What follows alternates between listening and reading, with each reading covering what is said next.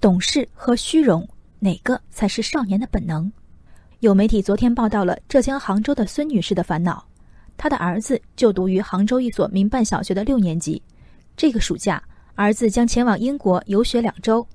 类似的暑期游学团，学校年年都组织，但孙女士却从没有让他参加过，因为其家庭经济条件一般，一次游学活动费用起码要三万元，抵得上三个月的工资了。今年暑假放假前，儿子提前和孙女士打了招呼，这个暑假必须要跟同学一起参加游学活动。孙女士本想拒绝，但向其他家长打听后，意外得知自己的儿子是全班唯一一个从未出过国的孩子。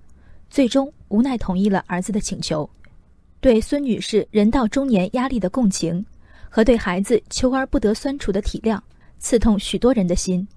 一位我一向喜欢的知名教育博主措辞严厉，内心不自信、不强大，才会在意这种外在的标签。给孩子坦荡豁达的心态，比去一趟美国、法国都更有价值，并补充：没钱从来不是作为父母的过错，没爱才是。这一次。我不能苟同。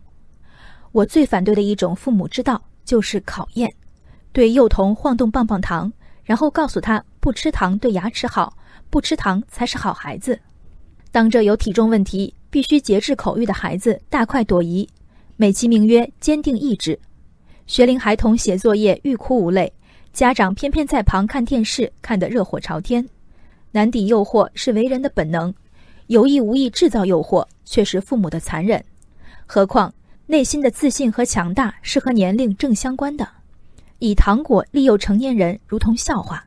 但反过来，百万现金摆在为数千工资奔波的孙女士们面前，强大的大人们内心没有一丝波澜吗？暗暗向往六年的英国之旅，对孩子的诱惑力就有那么大。孙女士的儿子懂事，尽管每年开学全班同学交流假期出国经历，孩子从来插不上话。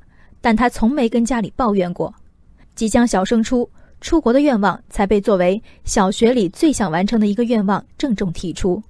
妈妈答应后，他第一反应是：“妈妈，我一定会在英国给你买那双你最喜欢的鞋子。”这个令成年人伤感的情境里，妈妈和儿子都在尽力顾及对方感受，又在试探着往自己能力范围以外的领域踏出一步。这样一个人人出过国的班级和学校。当然不是如今平均消费水平的体现，这一点费尽了心思才把儿子送进去的孙女士应当早有预知。要求孩子坦荡豁达，但这位妈妈率先钻进了勉为其难上高价民办学校的魔咒。坦荡吗？豁达吗？没钱的确不是父母的过错，可没钱的妈妈有爱吗？至少体谅的爱，她亏欠了孩子。这笔超出家庭消费力的教育支出，对父母。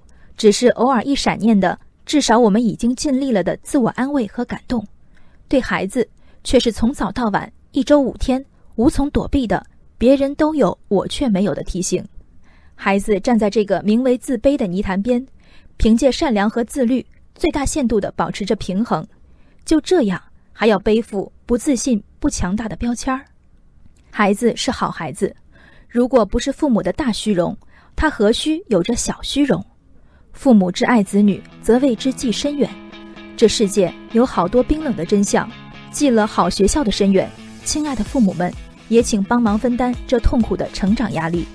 有的考验，何愁来得太晚？人生海海，见微知著。我是静文，往期静观音频，请下载中国广播 app 或搜索微信公众号“为我含情”。